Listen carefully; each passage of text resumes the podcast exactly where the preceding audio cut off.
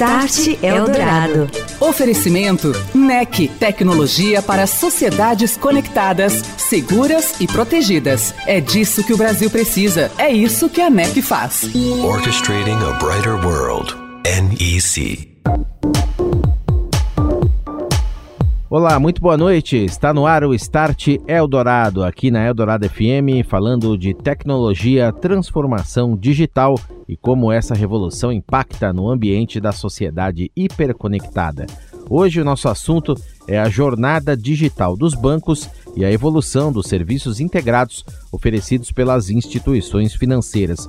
Você vai acompanhar conosco a primeira parte de um debate que ocorreu em mais um evento da série Conexões.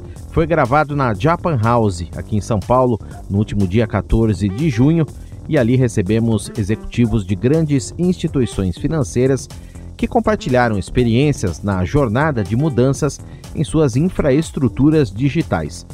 Start Eldorado. Executivos de grandes bancos estiveram conosco debatendo a jornada digital de infraestrutura dessas instituições. Os nossos convidados foram a Cíntia Barcelos, diretora de tecnologia do Bradesco, Jimmy Lui, superintendente de estratégia digital e inovação do Banco BV, Tiago Machado, diretor de produtos digitais do Banco Inter, e Milton Rodrigues Júnior, diretor de negócios da NEC Brasil. Você ouve a primeira parte de como foi essa troca de experiências a partir de agora aqui no Start. Acompanhe. Claro que os bancos tradicionalmente ocupam a vanguarda na adoção das novas tecnologias em favor de seus produtos, da segurança deles, das operações e as instituições que vêm investindo fortemente para colocar toda essa experiência, investimentos a favor de seus clientes, abrindo essa nova era de serviços mais personalizados, mais inteligentes também, mais open e mais protegidos, seguros.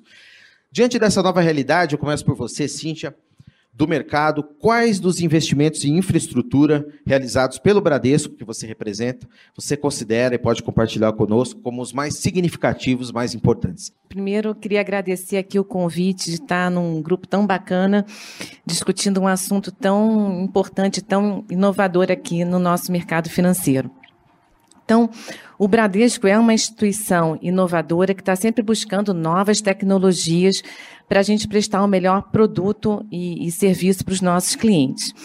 Agora, a tecnologia, ela viabiliza a nossa estratégia, né? Então, antes de falar um pouco dos projetos que a gente está fazendo na área de infraestrutura, eu queria mencionar e explicar um pouquinho da estratégia do banco, que aí vai ficar muito mais claro, né, como é que a gente está usando a tecnologia nesse para apoiar essa estratégia. Então, é, o nosso cliente hoje é um cliente digital. Ele tá, ele, ele quer uma, uma jornada e um atendimento personalizado e dentro do contexto de vida que ele, daquele momento, né? E para isso, a gente está a gente está sempre procurando as melhores tecnologias para apoiar esse contexto. Então, a nossa estratégia ela tem três grandes pilares. Uma é a contínua aceleração digital. Então, a gente aqui vai fazer uso intensivo de inteligência artificial, de análise de dados, para a gente estar sempre entendendo e contextualizando o melhor serviço e produto para o nosso cliente.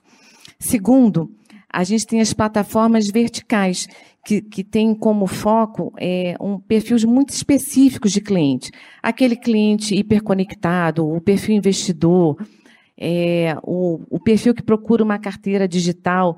E aqui a gente tem as plataformas do Next, da Ágora, do Digio e da Bits, para atender justamente esse perfil especializado ali de segmento de cliente.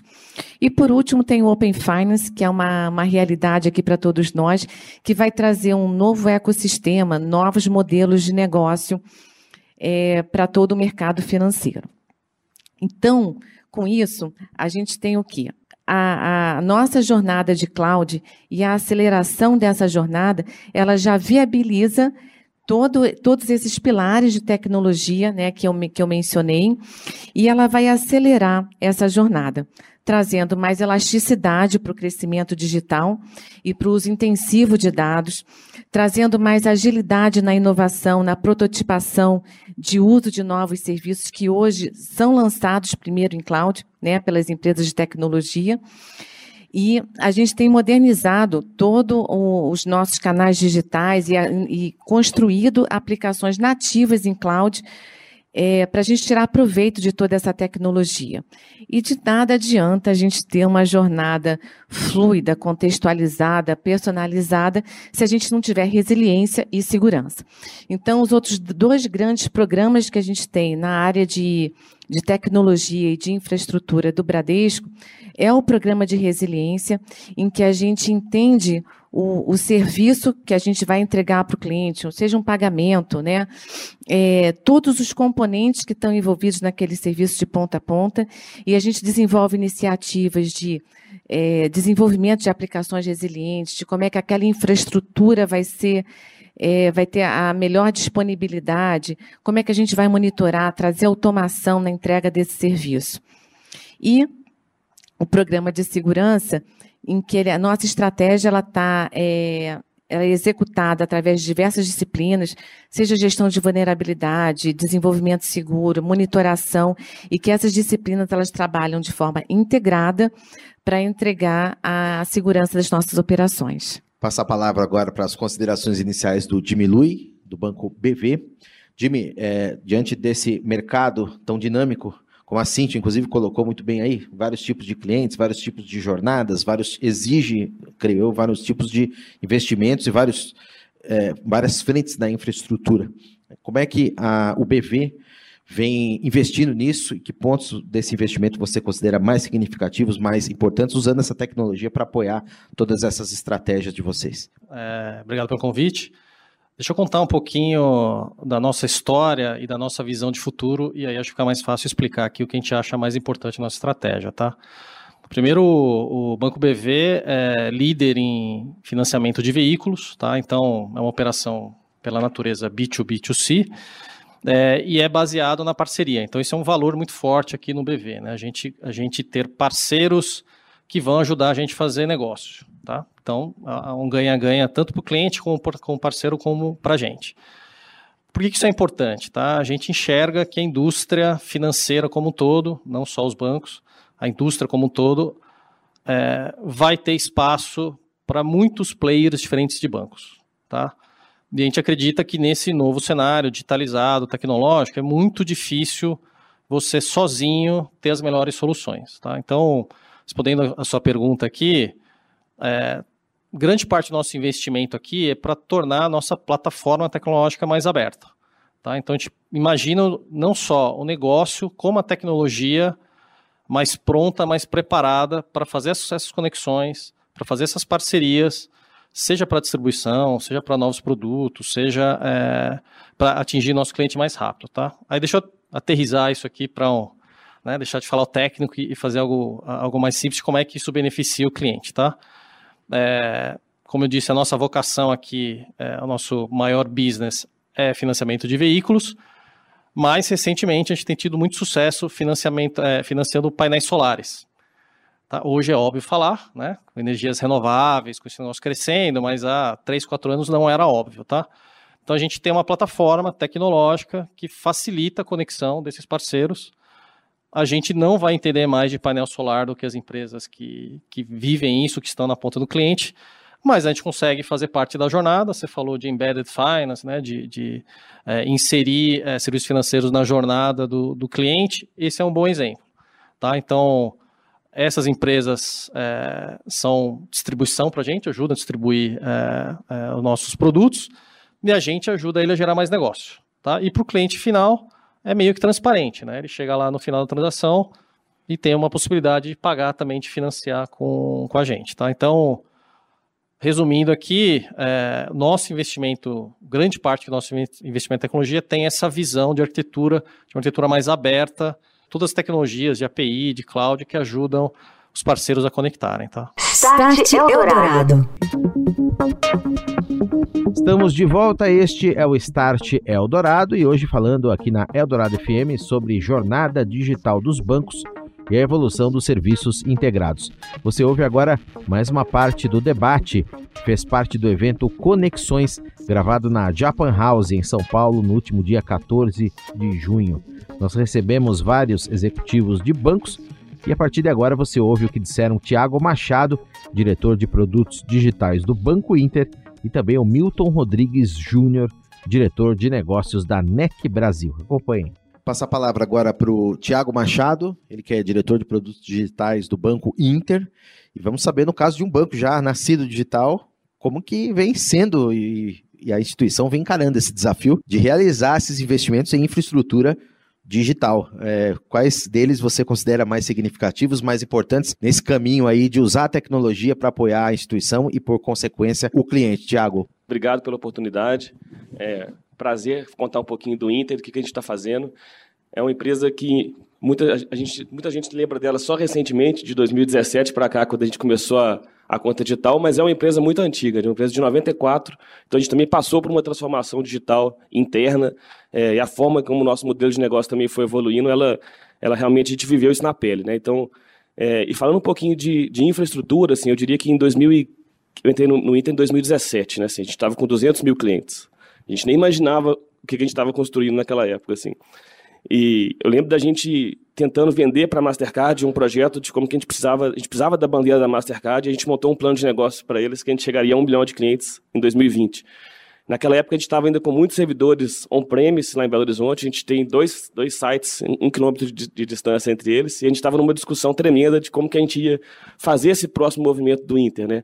É, a gente ia para data centers aqui em São Paulo, Tivit, outras, outros data centers, a gente ia partir para uma solução que em 2000, essa, essa conversa começou em 2016, não era tão óbvio assim também a gente falar de AWS, falar de Azure. Na época, o próprio Banco Central não tinha uma regulamentação tão clara sobre hospedagem de dados nas nuvens. E a gente tomou uma decisão que eu diria que foi vital para o sucesso do Inter, que foi dar um all-in na, na nuvem, assim, dar, ir para a AWS de forma totalmente é, não, não, não tinha mais volta. Assim. A gente a gente estava numa troca de core bancário nosso em 2018. A gente aproveitou esse movimento para poder colocar o nosso core bancário na AWS. É, e foi um divisor de águas, porque quando a gente estava imaginando que a gente teria um milhão de clientes em 2020, assim, a gente não tinha a menor noção de que o nosso sucesso ia ter, acontecer muito antes disso. Então, a gente, em 2018, a gente bateu um milhão de clientes. Você imagina se a gente tivesse tido uma, uma decisão de ter servidores na, lá no próprio Inter. A gente teria uma dificuldade muito grande de acompanhar esse crescimento. Né? Então, é, e infraestrutura para a gente não é só cloud. Assim, a gente tende a achar que basta estar na AWS, basta estar na Azure, que, que a gente resolve metade dos problemas.